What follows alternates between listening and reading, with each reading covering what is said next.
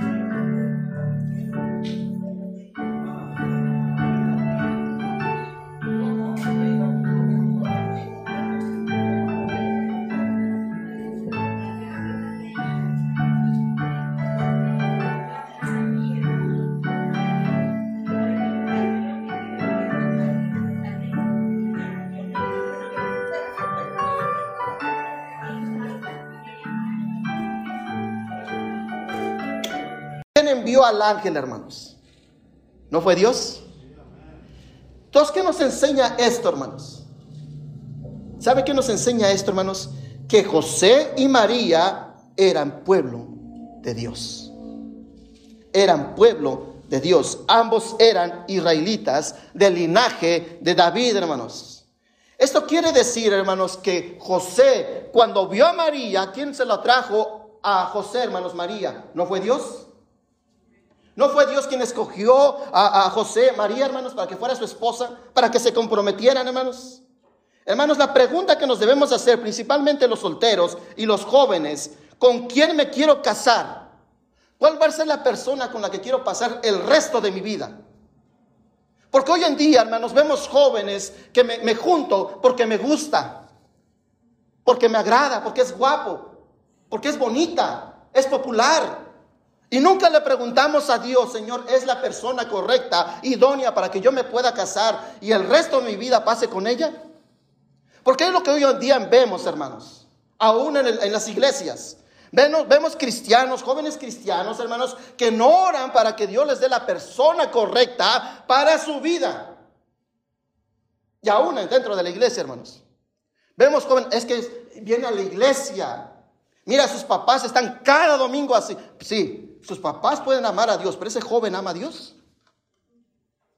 ¿Es la persona correcta para ti? ¿Estás haciendo las cosas como Dios quiere? Hermanos, no podemos y no debemos buscar a otras personas que no sean de la misma fe, que sean del pueblo de Dios. Hermanos, es terrible ver jovencitas y jovencitos, hermanos, que estén uniendo a yugo desigual con otras personas. ¿Qué tiene que ver la luz con las tinieblas, hermanos? Es lo que nos dice la primera carta a los Corintios, ¿no, hermanos? No te unas a yugo desigual. Porque hoy en día, hermanos, no, no, no estamos haciendo las cosas correctas ni con las personas correctas. Hoy lamentablemente muchos cristianos consiguen parejas por medio de Facebook, hermanos. Por medio de Instagram. Por medio de estas aplicaciones de conseguir parejas. Y no le permitimos al Señor que Él sea el que nos traiga esa persona idónea para que pasemos el resto de nuestras vidas con ella, hermanos. El primer paso, si queremos tener una familia en victoria, hermanos, es estar con la persona correcta en mi vida.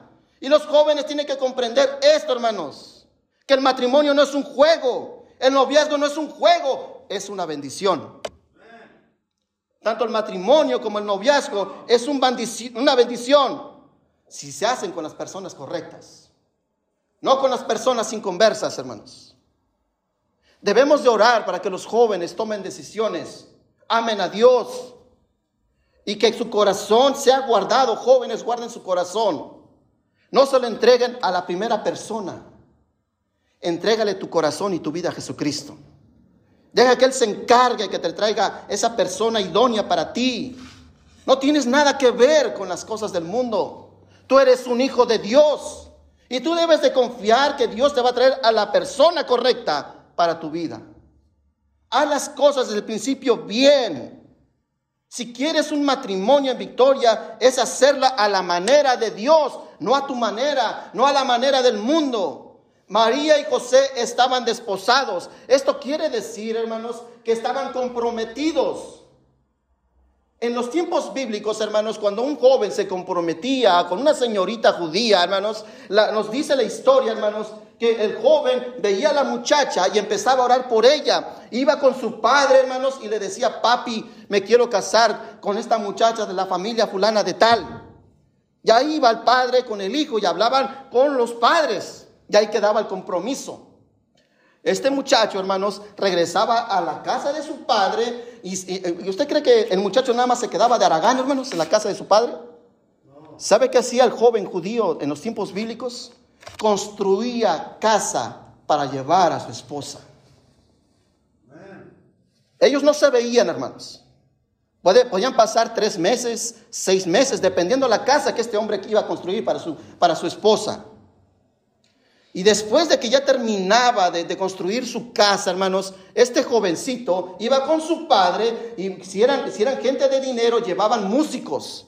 Y tocaban trompetas, tocaban este, diferentes instrumentos. Y cuando llegaban a la aldea donde estaba la señorita, hermanos, por lo común esta era la noche, cuando llegaban a la casa de la señorita, todo el pueblo salía y veían que, bueno, qué tanto es esta, esta musiquería que traen afuera. Y cuando solían los judíos, se daban cuenta que el novio venía por la muchacha para casarse. ¿Algo le recuerda, hermanos, esto? No Jesús dijo en el Evangelio de Juan que era necesario que él se fuera a preparar moradas. ¿Para quiénes, hermanos? ¿Qué es la iglesia, hermanos? Para Cristo, hermanos. La novia. Porque algún día, algún día se va a celebrar las bodas del Cordero, hermanos. Y un día la, final trompeta sonará, hermanos, y vendrá el novio por su iglesia. La hora no la sabemos. Pero lo que sí se ve, hermanos, que estamos tiempos difíciles. Y Cristo viene pronto por su iglesia, hermanos. Y la iglesia debe estar preparada, hermanos. María estaba preparada para cuando viniera José y se casara con ella. La pregunta es, yo como iglesia, como miembro de la iglesia, como redimido, con, ser comprado con la sangre del Cordero de Dios, ¿estoy preparado para cuando venga mi novio? ¿Para cuando venga el Cordero de Dios? ¿Cuando el Señor venga por su iglesia? ¿Qué nos encontrará siendo el Señor, hermanos, si viniera en esta tarde Cristo, hermanos? O esta noche. Hermanos, si queremos matrimonios victoriosos, hay que hacer las cosas correctas y con la persona correcta. No a la manera de nosotros, sino a la manera de Dios. Hermano, no es simplemente que te juntes con una persona, como dije, que porque me gusta o porque me va a mantener. Hoy en día, hermanos, vemos a muchas personas, y aún adultos, que el esposo deja a la esposa con los hijos y la esposa tiene que trabajar, hermanos. Y no le alcanza el dinero para para pagar los biles, para pagar la renta, la aseguranza. Y muchas veces se toman decisiones equivocadas y dicen, voy a rehacer mi vida para que me ayuden a pagar los gastos de la casa. Y eso no es bíblico, hermanos. Si queremos que Dios bendiga a las parejas, las familias, ¿qué tenemos que hacer, hermanos? Hacer desde el comienzo las cosas correctas y con las personas correctas, hermanos. Debemos, hermanos, hacer las cosas a la manera de Dios. José y María, hermanos, eran del pueblo de Israel, eran del linaje de David, hermanos, eran escogidos por Dios. Dios escogió este esta pareja, hermanos, para que naciera Cristo en el seno de este hogar, hermanos. ¿Ustedes creen que Dios se equivocó en escoger a María y José, hermanos? ¿Ustedes creen que Dios se va a equivocar en la esposa, principalmente a los solteros y los jóvenes? ¿Dios se va a equivocar en esa persona que Dios ha preparado para tu vida? Solamente los solteros y los jóvenes saben tienen que hacer. Espera en los tiempos de Dios. No te desesperes, hermano. Hoy como vemos desesperación por casarse. Ya tengo 50 años, ya me quiero casar. Y hacen cosas tremendas. Y es cierto, hermana, ni oran. Ni oran. ¿Cómo necesitamos oración en las familias, hermano? Ya no oramos, hermano. Ya no oramos. Hermano, ¿puede orar por esta persona? Sí. Guardamos el papel Y ya cuando vemos a la hermana que está de vuelta, gracias por su oración, esta vergüenza nos da verla a los ojos, porque nunca oramos por ellos. Debemos hacer las cosas correctas a la manera de la familia de Jesús, a la manera de Dios. La familia de Jesús era una familia unida. Mire lo que dice versículo 39 al 40 del Evangelio de Lucas, hermanos. Evangelio de Lucas, capítulo 1, versículo 39 y 40. ¿Están ahí? Mire lo que dice el Señor. En aquellos días, levantándose María, fue deprisa a la montaña, a una ciudad de Judá, y entró en casa de Zacarías y saludó a Elizabeth. Aquí, hermanos, Elizabeth, hermanos, era pariente de María. Ustedes saben, hermanos, en el mismo Evangelio, hermano, nos relata de, de Zacarías y Elizabeth, que ellos estaban en el templo y que se le apareció un ángel a, Zacarías, hermanos, y le dijo que, que, tanta esa oración que él tenía a Elizabeth y este hombre ya eran ancianos, hermanos, que iban a tener un hijo y que le iban a poner Juan. Y aquí tanto Elizabeth como María ya estaban embarazadas, un poco más Elizabeth. Y dice que María, cuando supo de que había tenido este encuentro con, el, el enviado del Señor, hermanos, dice que ella subió a una montaña en Judá. Y ahí se encontró con su prima, hermanos. Y ahí empezaron a conversar, hermanos. Esta mujer, María, cuando fue a la montaña a visitar a su, a su, a su prima Elizabeth, ella se fue cuando supo que estaba embarazada. Porque era una familia unida, hermanos. Hermanos, ¿sabe por qué, por qué se fue María a la montaña con su, con su prima? Porque en los tiempos bíblicos, hermanos, si una señorita salía embarazada antes del matrimonio, ¿qué cree que le pasaba? La apedreaban. Era un delito. Era malo. La ponían en la ciudad, hermanos, y la apedreaban. ¿Cómo puede ser posible que todavía no te casas y ya estás embarazada? Hoy en día, ¿cuántas personas hubieran salido apedreadas, hermanos? Es mi cuerpo, yo puedo hacer lo que yo quiera con mi cuerpo. Aquí, hermanos, María se levantó y se fue, se fue con su prima porque era una familia unida. Ella, hermanos, sabía que contaba con su prima, contaba con su esposo de su prima. Hermanos, ¿qué tan unida nuestra familia, hermanos? ¿Qué tan unida nuestra familia? ¿Hace cuánto que no pasas tiempo con ellos, hermanos? Que tú sabes que tu familiar tiene necesidad. No nos podemos reunir, pero le llamas, le mandas un texto. ¿Hace cuánto que no hablamos con nuestros familiares que están en México, hermanos? ¿Sabe qué nos ha enseñado esta pandemia, hermanos? Que hoy estamos y mañana quién sabe, hermanos.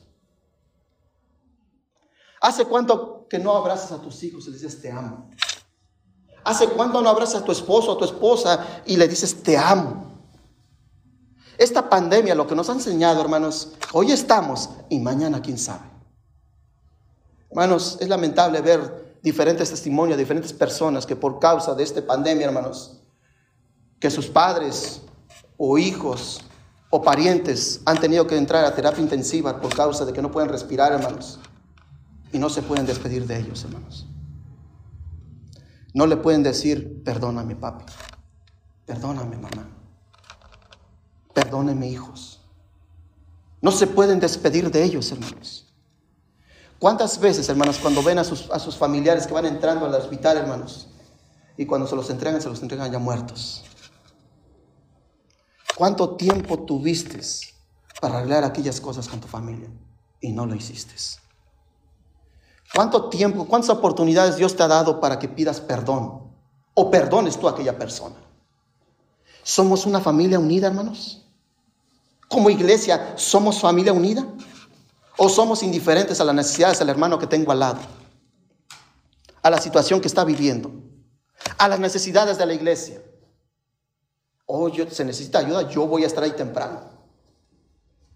O se necesita que este hermano eh, se le ayude en algo. Si está en mis posibilidades, lo voy a hacer. Pero hermano, que tu mano derecha no, sabe, no sepa lo que hace tu izquierda, hermano. Porque cómo nos gusta tocar trompetas, hermano, cuando hacemos algo por un hermano.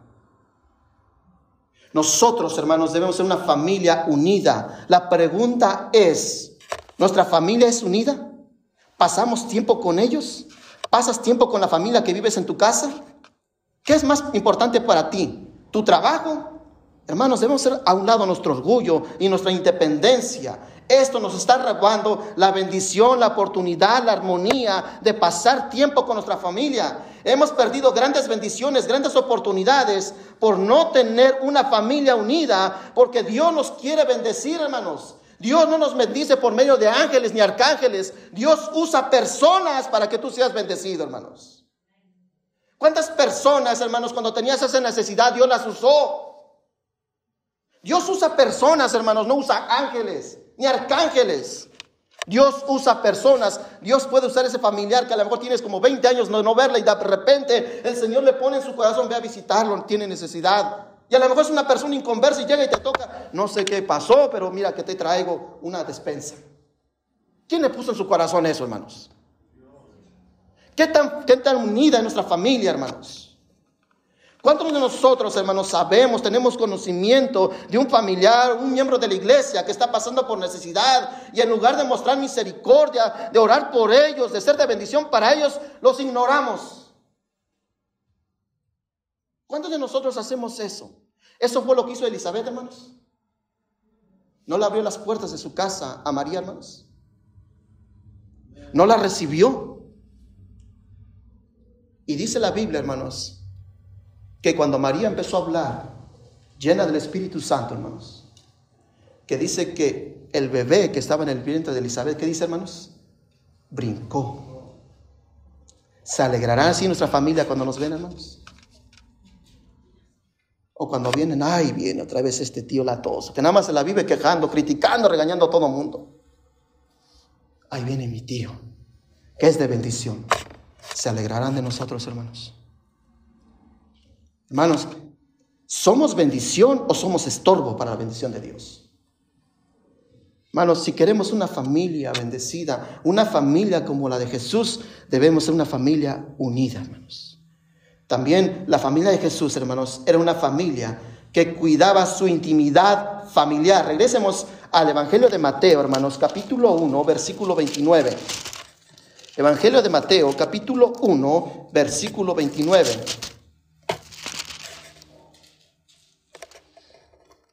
Perdón, 19, perdón. 1, 19, discúlpeme. Mateo capítulo 1, versículo 19. ¿Están ahí?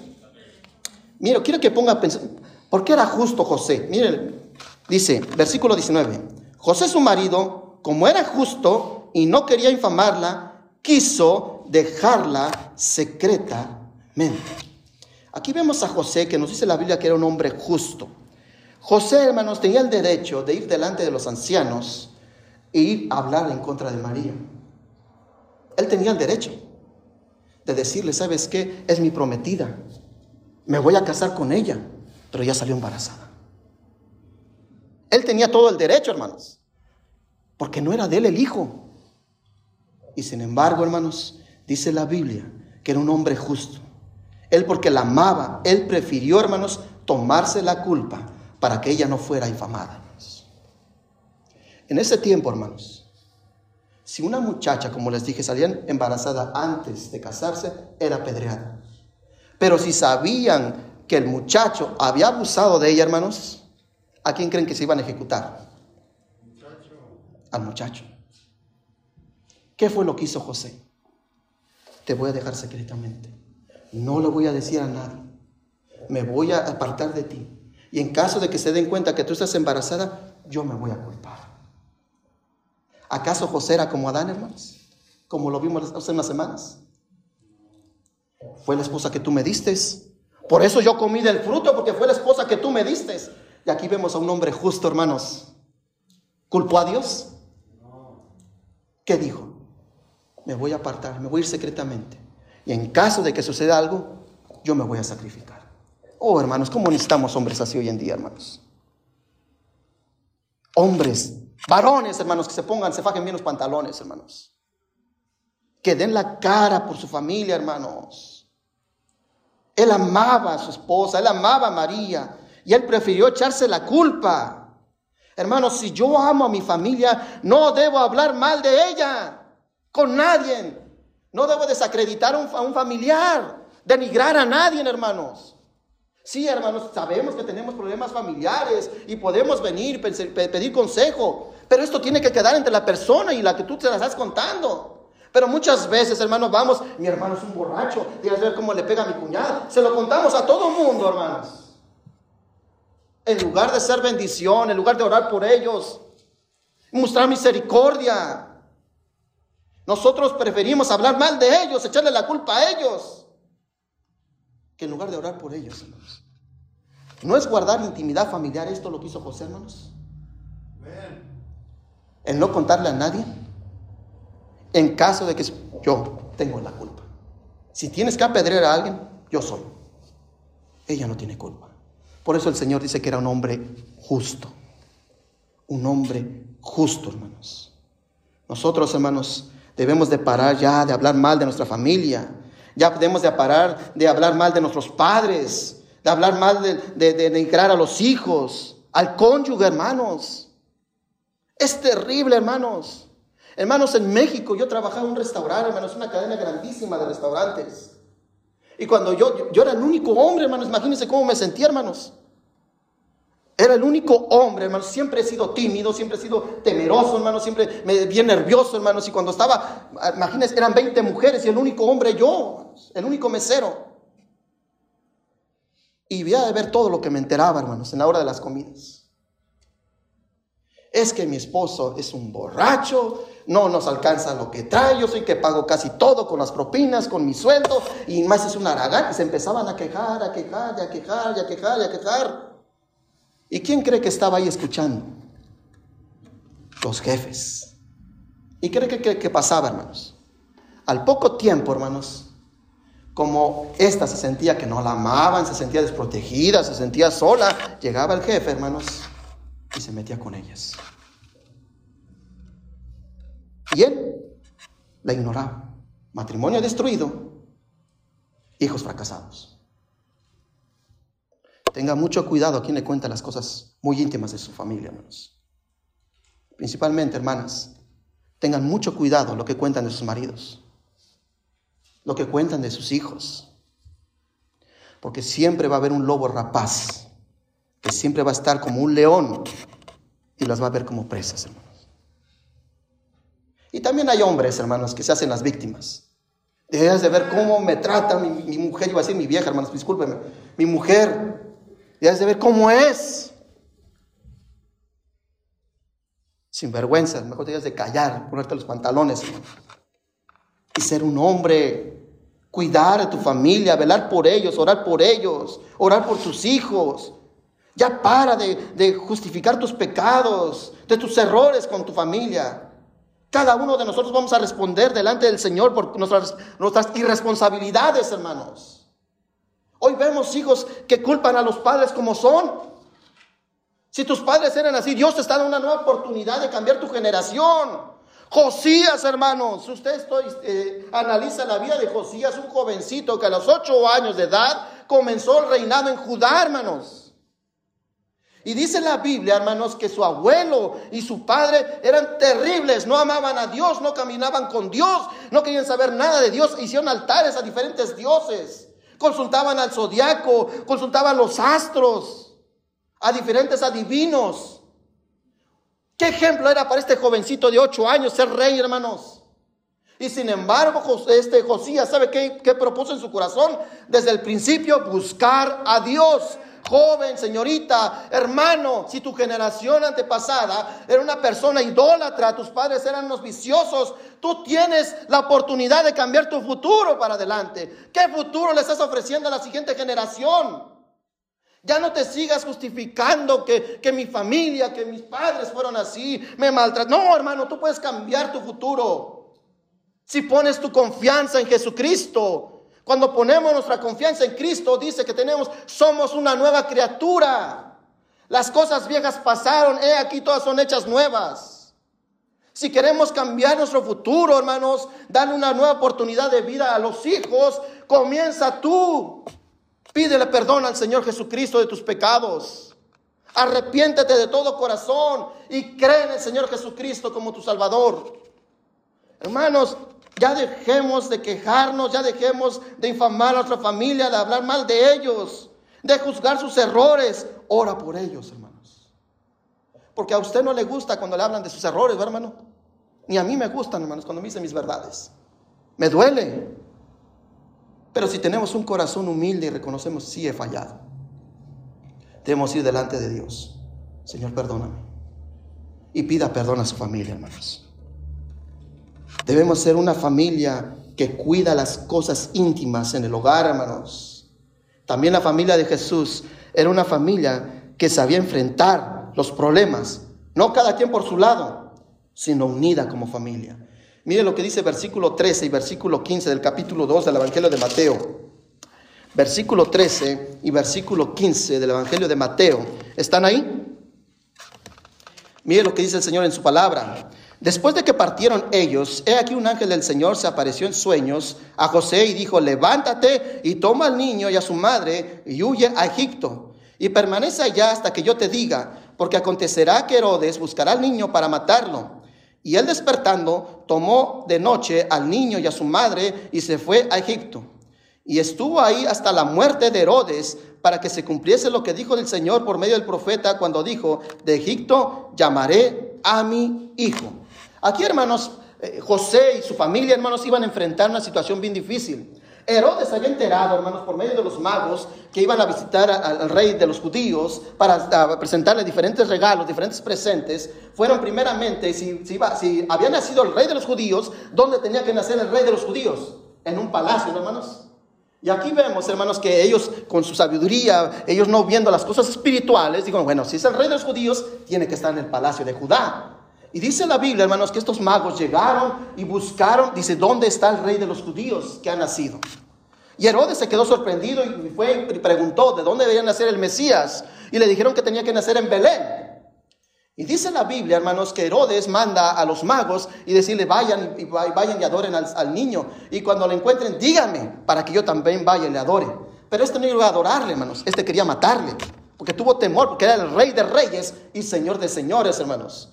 Aquí eh, José y María y el niño, hermanos, estaban enfrentando momentos difíciles, de dificultad, hermanos. ¿Ustedes creen que no eran momentos de crisis, hermanos? Que te digan que te van a matar a tu hijo, hermano. ¿No te da temor? ¿Y qué fue lo que hizo María y José? Dice que tomaron al niño y se lo llevaron a Egipto. ¿No? Hermanos, qué gran ejemplo para cada uno de nosotros, hermanos. Cuando nos viene una dificultad, un problema, hermanos, salimos huyendo de los problemas. Nos queremos, la primera palabra de los matrimonios, divorcio, separación. Ya no aguanto esta mujer. Ya no aguanto este hombre. Ya no aguanto a estos hijos. Mejor me separo. Y hay que hagan lo que quieran. Aquí vemos a José que tomó a la madre y al niño y se fueron a Egipto. No huyó, hermanos, se quedó con su familia. Hermanos, hermanos muchos de nosotros pasamos dificultades y la primera decisión es huir. En lugar de tomar la decisión y enfrentar los problemas de la vida con la fortaleza y la unidad del Señor, la fortaleza y la unidad de nuestro hogar, hermanos, hermanos, debemos hacer lo mismo. Donde mi familia no cabe, usted tampoco cabe, hermanos. Si usted huye de la presencia del Señor, si usted huye en medio de los problemas, hermanos, está dejando un precipicio a su familia. Hermanos, ¿cuántas familias hoy en día, hermanos, están separadas y los niños están creciendo solos? ¿Cuántos padres le dan más tiempo al trabajo y pasan menos tiempo con su hijo? ¿Cuántos padres, hermanos, la primera solución es huir irse a otro estado, irse a otro trabajo, irse a, otros, a, otros, a otras ciudades, a, conocer nuevos comienzos. Y dejas a la familia. Y luego nos preguntamos, ¿por qué mi hijo es así? ¿Por qué mi hijo no me quiere? ¿Por qué mi esposa es indiferente? Porque yo como hijo no, no le doy ese respeto a mi padre. Porque nunca estuviste con él. Huiste de los problemas. Hermanos, discúlpeme, mire, hermanos, yo se lo digo esto con convicción, hermanos, porque yo lo sentí, hermano. Cuando mi padre se fue, que nos dejó por otras familias, hermano, no por una, hermanos, por muchas familias, yo le tenía coraje a mi, a mi papá. Yo no quería saber nada de él. ¿Cómo puede ser posible que mi padre se fue? Yo tenía dos, tres años y ni siquiera estuvo un día del día del papá, ni siquiera estuvo conmigo cuando me gradué, nunca estuvo en los momentos más, más felices de mi vida. No me conoce como hijo, no me conoce como hombre, no me conoce como adolescente. Yo le tenía coraje, hermano. Luego los padres se preguntan, ¿por qué no me respeta, amigo? ¿Qué has hecho para ganarte el respeto de tu hijo? ¿Qué le estás enseñando a tu hijo? ¿Que en el primer problema huyes? o que enfrente los problemas, hermanos. ¿Cuántos jóvenes hoy en día que la muchacha sale embarazada y el muchacho se esconde, se va a otro estado y se va, hermano? Que huye. No les estamos enseñando, no estamos practicando esto, hermanos, de enfrentar los problemas. En unas cuantas semanas, hermanos, voy a predicar un bosquejo que se llama Corazón de León, hermanos. Y usted va a saber por qué, hermanos. Hermanos, no debemos de huir de los problemas, hay que enfrentarlos. Hay que enseñarles a los hijos a enfrentar sus problemas. Que cuando se equivocan, mi hijo, tienes que dar la cara. Recuerdo, hermanos, hace unos, cuando éramos chicos, como les digo, mi mamá trabajaba y, eso, y, nos quedábamos en la casa de mis abuelitos. Y un día, yo jugando fútbol con mi otro hermano, cinco años mayor que yo, y otros amigos afuera de la, es un área verde que tienen ellos vivir mis abuelitos. Estábamos jugando y estábamos jugando fútbol y se me ocurrió patear la pelota y rompió un vidrio. Y como todo niño, hermanos, aquí se rompió una taza y cada quien para su casa. Nos salimos huyendo, hermanos. Supo mi tía, hermanos. Esa tía fue mamá, hermanos. Fue mi maestra. Fue mi educadora, hermanos. Y ahí me llevó. Una de las tías más chicas. Me llevó. Así como tuvo el valor de, de patear el balón, ahora vaya a ser responsable. Y fuimos con la vecina, hermanos. Y le dijo, no, no iba a decir su nombre, pero mejor voy a decir el nombre de la persona. Mire, pues aquí estaba mi sobrino y mi otro sobrino estaban jugando y pues este patio fue el que le rompió el vidrio. No se preocupe, está bien. No, no, él tiene que dar la cara, él tiene que ser responsable de lo que ha hecho. Ahora se hace eso, hermanos. No le haga nada a mi chiquito. No le haga nada a mi chiquito. 40 años, hermano. No le haga nada a mi chiquito. Pobrecito. No le va a dar escalofríos. Hermanos, ¿qué les estamos enseñando a la siguiente generación? Ay, mamá, es que me peleé con mi, con mi novia, me peleé con la esposa. Yo ahorita, hijo, yo ahorita me las arreglo. Hermano, por favor. ¿Dónde está ese hombre? ¿Dónde están los, dónde están los Timoteos, hermano? ¿Dónde están los Josés? ¿Dónde están aquellos hombres valerosos? Ahora somos temerosos, hermanos. No queremos dar, hermanos, la, enfrentar las dificultades, los problemas. Y en lugar de ayudar a los jóvenes, a los hijos, a que aprendan a enfrentar las dificultades, los estamos haciendo unos cobardes, hermanos. ¿Cuántos políticos, hermanos, tenemos que son cobardes, hermanos? Que no enfrentan las situaciones de la vida. Tenemos, hermanos, que enseñarles a los hijos que cada quien responde por sus actos delante de Dios, hermanos. Y debemos de saber que si no cabe mi familia, tampoco nosotros cabemos. Y si no caben los hijos, tampoco usted cabe, hermano. Porque ¿qué legado le está dejando a sus hijos? debemos de ser responsables, enfrentar los problemas, porque dijo el Señor que en el mundo tendréis aflicción, pero confiad, yo he vencido el mundo. Enséñale eso a su hijo. Joven, guarda eso en tu corazón. Cuando enfrentes las dificultades y los problemas en tu vida, Jesucristo está contigo. Por último, hermanos, era una familia que era conforme y estaba contento con lo que tenía. Por favor, acompáñame al Evangelio de Lucas, por favor, capítulo 2, versículo 6. Evangelio de Lucas, capítulo 2, versículo 6, versículo 7. ¿Están contentos, hermanos? Ya los veo medio extensos, hermanos. Evangelio de Lucas, capítulo 2, versículos 6 y 7. ¿Están ahí? Mire lo que dice el Señor en su palabra. Y aconteció que estando ellos ahí, se cumplieron los días de su alumbramiento y dio a luz su hijo primogénito y lo volvió en pañales y lo acostó en un pesebre porque no había lugar para ellos en el mesón. Hermanos, en la vida, hermanos, y a lo mejor usted lo experimentó, hermano casado. Cuando usted se casa, hermanos, muchos matrimonios empiezan desde cero. No tienen una salita, no tienes una mesa. Aquí en Estados Unidos, hermanos, llegas a un apartamento, pues hasta refrigeradores ya tienen, tienen hornos microondas, tienen estufa, hermano, tienen lo necesario, usted puede acostar en la carpeta, hermanos. Pero en nuestros países, hermanos, que no hay nada. Muchas familias, hermanos, han comenzado desde cero, hermanos, que no tienen nada. Pero aquí vemos a un matrimonio, hermanos, que, que estaba contento y conforme con lo que Dios los iba dando, hermanos. Era una familia unida a pesar de las dificultades que estaban enfrentando. Ellos, ellos decidieron que naciera el niño en, en un mesón, pero no había mesón. ¿Dónde nació el niño, hermanos? Donde estaban los animalitos. Y se quejaron del Señor, hermanos. ¿Cómo puede ser posible, Dios, que es tu hijo y nazca aquí? Sin embargo, hermanos, dice que ellos estaban contentos, ellos estaban alegres. Muchos de nosotros no somos felices por lo que no tenemos, hermanos. No estamos contentos por lo que Dios nos ha dado. Ah, cómo me gustaría tener esta casa tan grandota. Mira este cuartito en el que vivo. Ah, cómo me gustaría tener ese carro. Mira el yonque que tengo. Ah, cómo me gustaría tener esa ropa. Mira con qué ando con los de segunda hermano. Debe estar contento con lo que Dios te ha dado. ¿No estás contento con la familia que Dios te ha dado, hermanos? Hermanos, cada uno tenemos defectos, tenemos errores, cometemos muchos errores, pero debemos dar gracias a Dios por la familia que tenemos, hermanos. Debemos estar contentos por lo que Dios nos ha dado.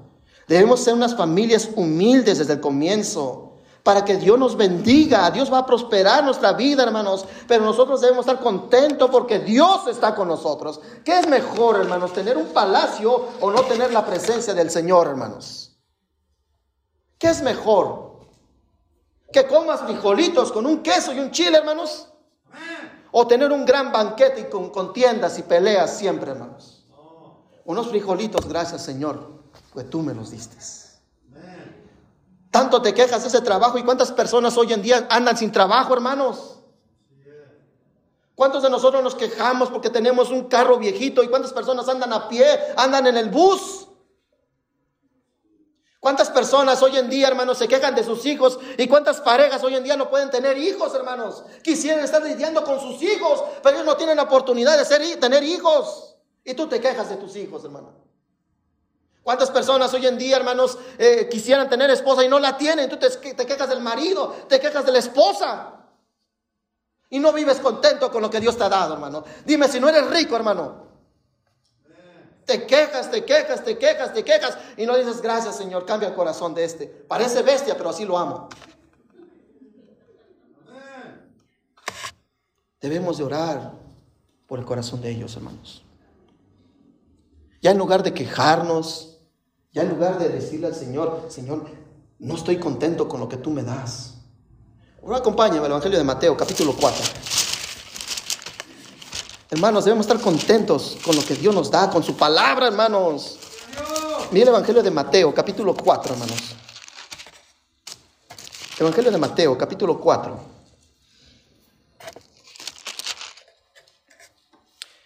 Mire lo que dice el Señor en sus palabras, versículo 1, hermanos. ¿Están ahí? Dice, entonces Jesús fue llevado por el Espíritu al desierto para ser tentado por el diablo.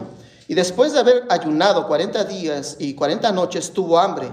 Y vino el tentador y le dijo, si eres hijo de Dios, di a estas piedras que se conviertan en pan. ¿Qué dice el versículo 4? Él respondió y dijo, escrito está, no solo de pan vivirá el hombre, sino de toda la palabra que sale de quién, hermanos?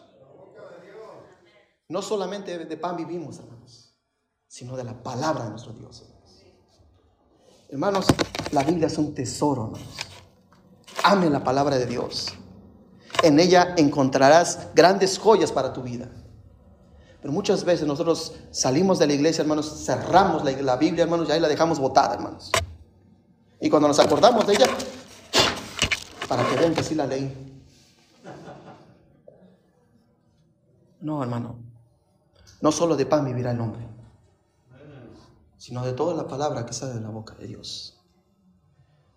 El libro de Amós, hermanos, el libro de los profetas menores, nos relata, hermanos, que un día como la pandemia que hemos vivido, que todavía en diferentes partes del mundo están cerradas las iglesias. Dice el profeta Amós, hermanos, que un día la Biblia, hermanos, va a escasear, hermanos. Un día las iglesias van a estar totalmente cerradas, hermanos. Y la gente tendrá hambre. Pero no de pan, hermanos, de comida, sino de la palabra de Dios.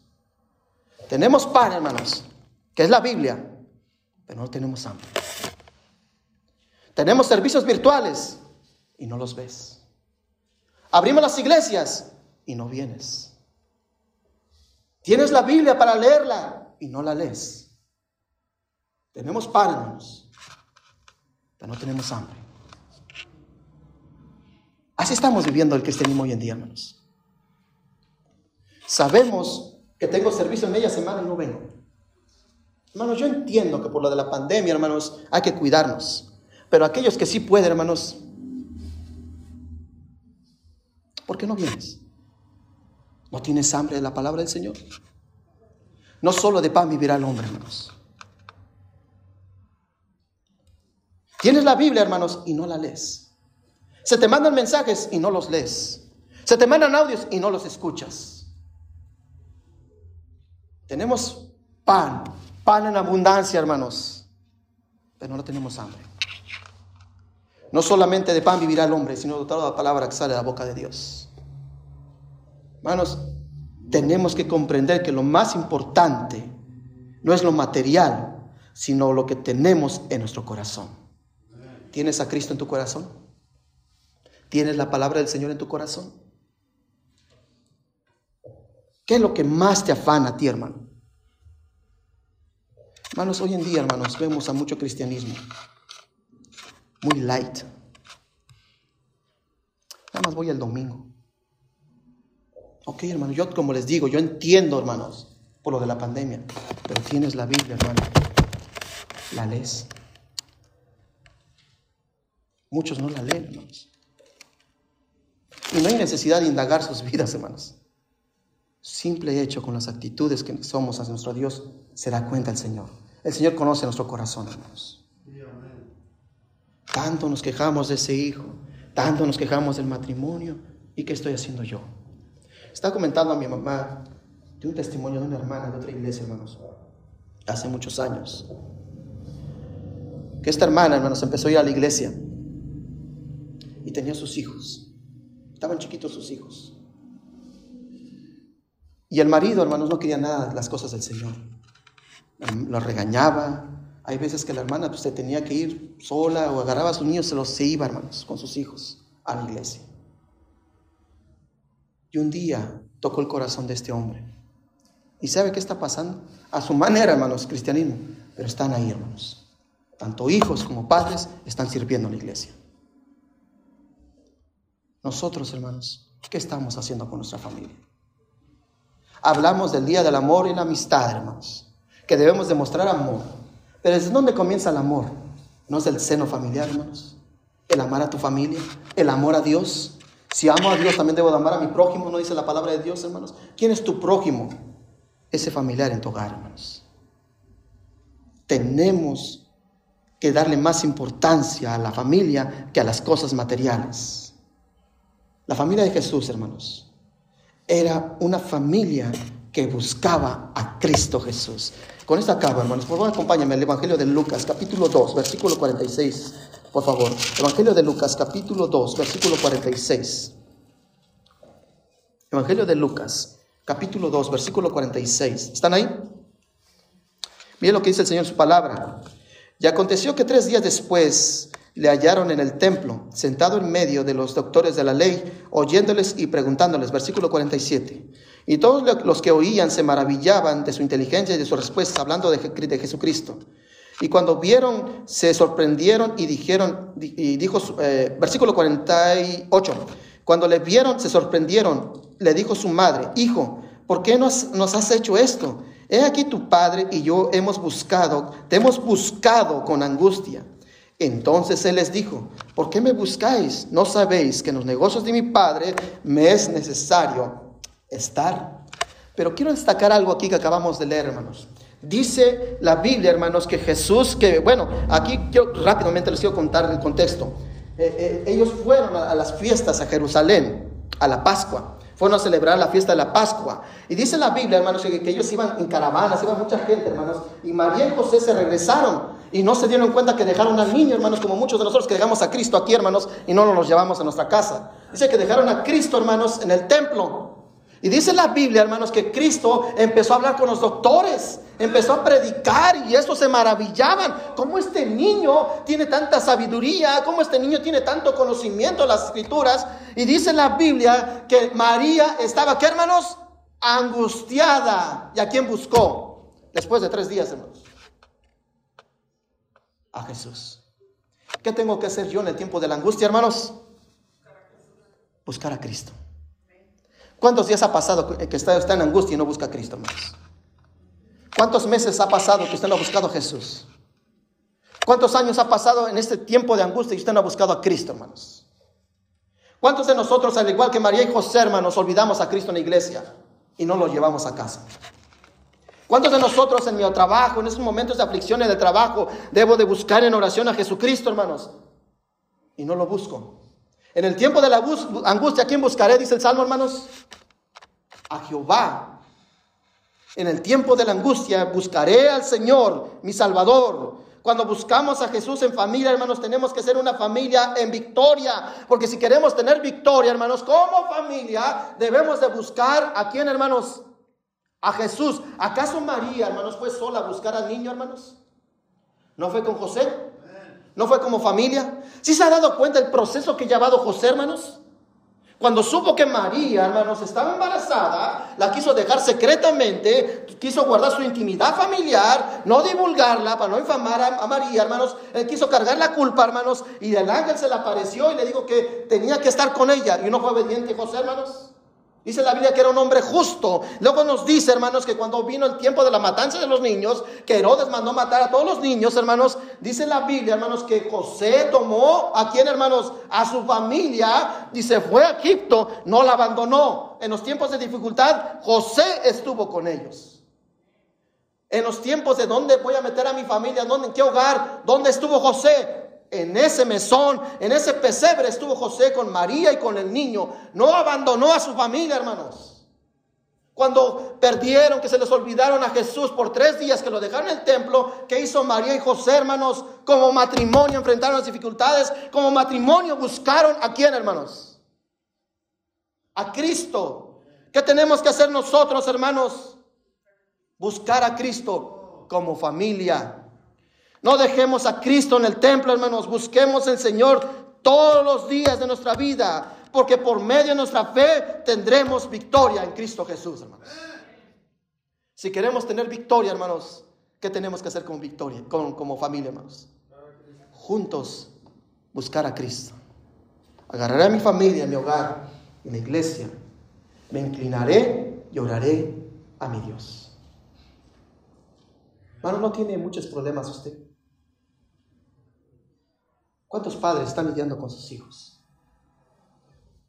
¿Has traído a tu hijo? ¿Has puesto en oración a tus hijos? ¿Qué, hijo, hizo la mujer, hermanos, cananea? ¿Sí recuerdan lo que hizo la mujer cananea, hermanos? Trajo a su hija endemoniada. Y a los pies de quién lo puso. Ese ese judío que oficial, hermanos, cuando su hija estaba casi enferma de 12 años gravemente, ¿a quién, se la, ¿a quién la puso? ¿En manos de quién la puso, hermanos? Ese joven endemoniado que ni los discípulos habían podido sacar ese demonio, ¿a quién lo trajo ese padre, hermanos? ¿Qué tiene que hacer usted como padre, como familia, hermanos? En el tiempo de la angustia y la aflicción, venir a Jesús. Lamentablemente, hermanos, muchos de nosotros queremos arreglar los problemas sin la ayuda de Cristo. Y en lugar de ayudar, hermanos, perjudicamos la vida de nuestros seres queridos. Vengamos a Cristo esta tarde, hermanos. No dejen el templo a Jesús. Llévenlo a casa y en sus corazones. Vamos a orar. Padre, te damos gracias, Señor, por tu palabra. Y te damos bendecidos por la, por la vida de José y María. de cómo ellos enfrentaron las situaciones en la vida. A pesar que era una familia no con bueno, no con recursos económicos. A pesar de que era una familia que corría riesgos y peligros. Pero tú los escogiste, Señor, para que nacieran, para que tu Hijo, para que nuestro Salvador naciera en este hogar, con este matrimonio. Señor, tú nunca te equivocas en las cosas que haces. Tal vez para muchos María era persona insignificante, tal vez el oficio de José era insignificante, pero tú ya has visto el corazón de ellos dos, de estos dos jóvenes. Y tú decidiste, porque tu plan es perfecto, Señor, que tu Hijo amado naciera en el seno de este hogar. Señor, tú no te equivocaste con ninguno de nosotros. Tal vez nuestros padres no fueron los padres que tenían que ser. Pero tú sabes por qué, Señor, permitiste que nacieran, naciéramos ahí. ¿O por qué nos diste esta familia, Señor? Señor, ¿cuántos niños ahora añoran tener un padre y están en adopción? Gloria a Dios por esas personas que adoptan a un hijo. Y aunque no sea de sangre, Señor, lo aman como, propios, como si fuera de su propia sangre. Señor, qué gran ejemplo nos das. Tú nos quieres adoptar. Tú quieres que seamos parte tuyo, que seamos de tu familia. Hermano, si tú estás teniendo, si el Señor te tocó de una otra manera, ¿por qué no haces tu mano? Quiero orar por ti. El Señor esta tarde te ha hablado. A lo mejor, hermano, estás pasando diferentes dificultades. A lo mejor te la vives quejando de tus hijos, te la vives quejando de tu familia. Y no te has puesto a pensar que hay mucha familia que no tiene hijos. No te has puesto a pensar que muchos, muchas personas viven separadas y desean tener otra vez a su esposa, desean tener otra vez a su esposo. O cuántas personas que viven aquí en Estados Unidos están separadas de su familia para darles un buen, una buena familia. Y tú que la tienes, hermano, la tienes en tus manos, no le das gloria a Dios. ¿Por qué no le permitimos a, a esta tarde al Señor que Él sea el que restaure nuestras vidas, fortalezca nuestro corazón? Si el Señor te habló de cualquier manera, en cualquier punto, ¿por qué no haces tu mano? Quiero orar por ti. Amén, gloria a Dios. ¿Alguien más? Alguien más que diga, Señor, yo he pasado dificultades. Amén, gloria a Dios. He pasado muchas dificultades, Señor. He vivido diferentes obstáculos en mi vida. Pero yo no había notado esto, que tu familia, Señor, que José y María eran una pareja unida que enfrentaban los momentos difíciles, pero los momentos con alegría también estaban como familia. Que estuvieron en peligro, en riesgo, pero a ellos no les importó, ellos se mantuvieron fieles. ¿Cuántos dirán aquí esta tarde, los matrimonios, yo seré fiel al Señor y le seré fiel a mi esposa, le seré fiel a mi esposo? ¿Cuántas personas, amén, gloria a Dios, cuántas personas dirán, esa es la persona que tú me diste, Señor? Y en lugar de reprochar, en lugar de quejarme, oraré por él y por ella. Hermanos, no olviden su promesa ante Dios, ya que hasta la muerte lo que los separe. Hermanos, oren por sus hijos, oren por sus familias. Y hermana, dice la Biblia que si tú eres madre soltera, Dios está contigo. Él nunca te va a dejar. Él nunca te va a juzgar. El corazón de Dios se alegra por aquellas mujeres que son luchonas, que sigan adelante, que aman a Dios. No te sientas sola, no te sientas solo. Dice la Biblia, hermanos, que las mujeres solteras, las mujeres viudas, las mujeres divorciadas, Dios está con ellas. Que Él tiene cuidado especial de ellas.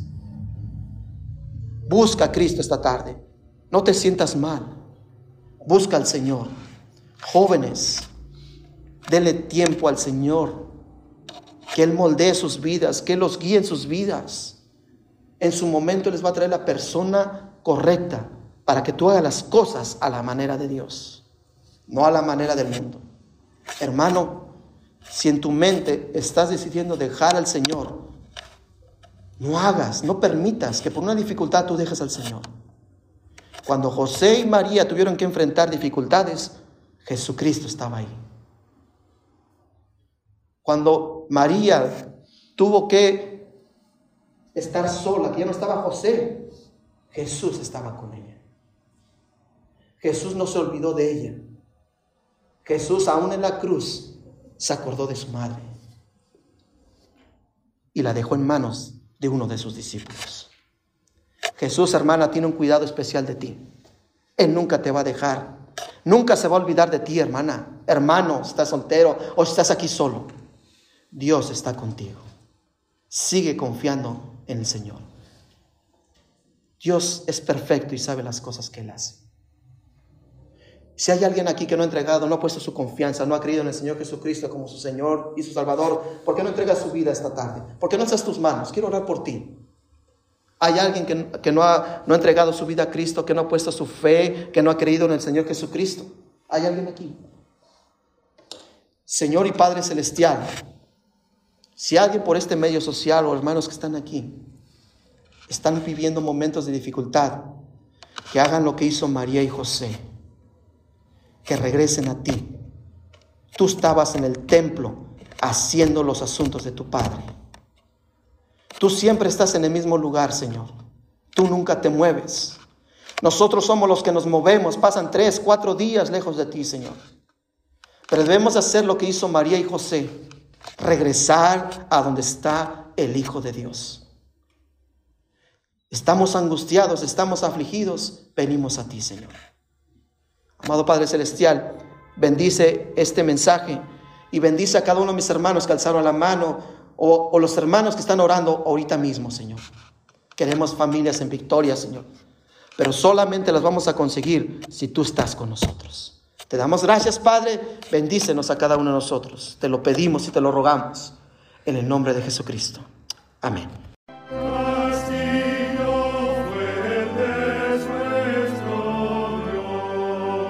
La Iglesia Bautista Montesión presenta un estudio bíblico con el pastor Fernando Alvarado.